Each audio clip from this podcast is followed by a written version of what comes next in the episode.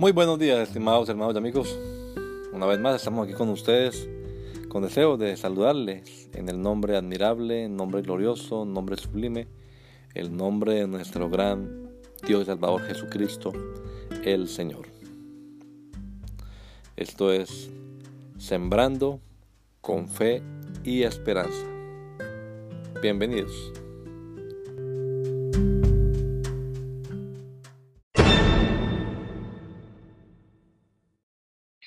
Nos redimió.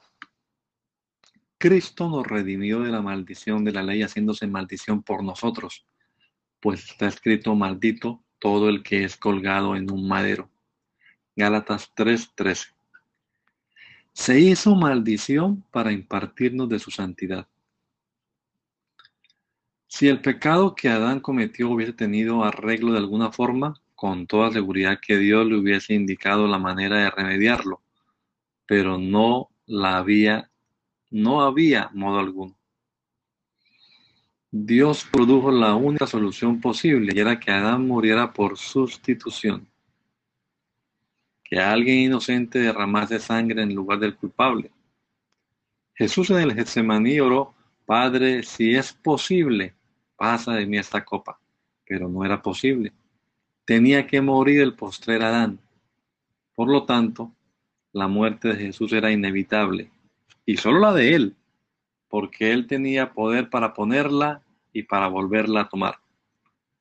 Nos debe quedar bien claro que el pecado que de Adán era imperdonable, porque de haber sido posible, Dios lo hubiera perdonado para que su hijo no tuviese que morir.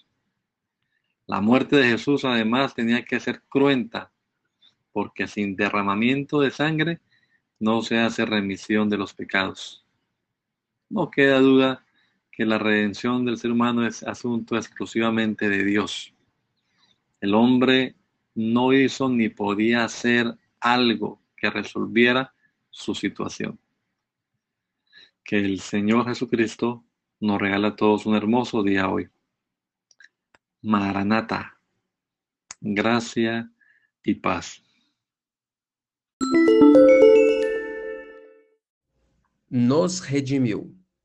Cristo nos resgatou da maldição da lei, fazendo-se Ele próprio maldição em nosso lugar, pois está escrito: Maldito todo aquele que for pendurado no madeiro.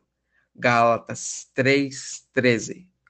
Ele se fez maldição para nos transmitir sua santidade.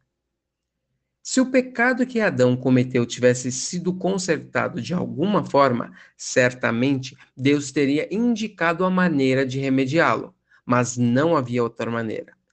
Deus produziu a única solução possível, e era que Adão morresse por substituição, que alguém inocente derramasse sangue no lugar do culpado.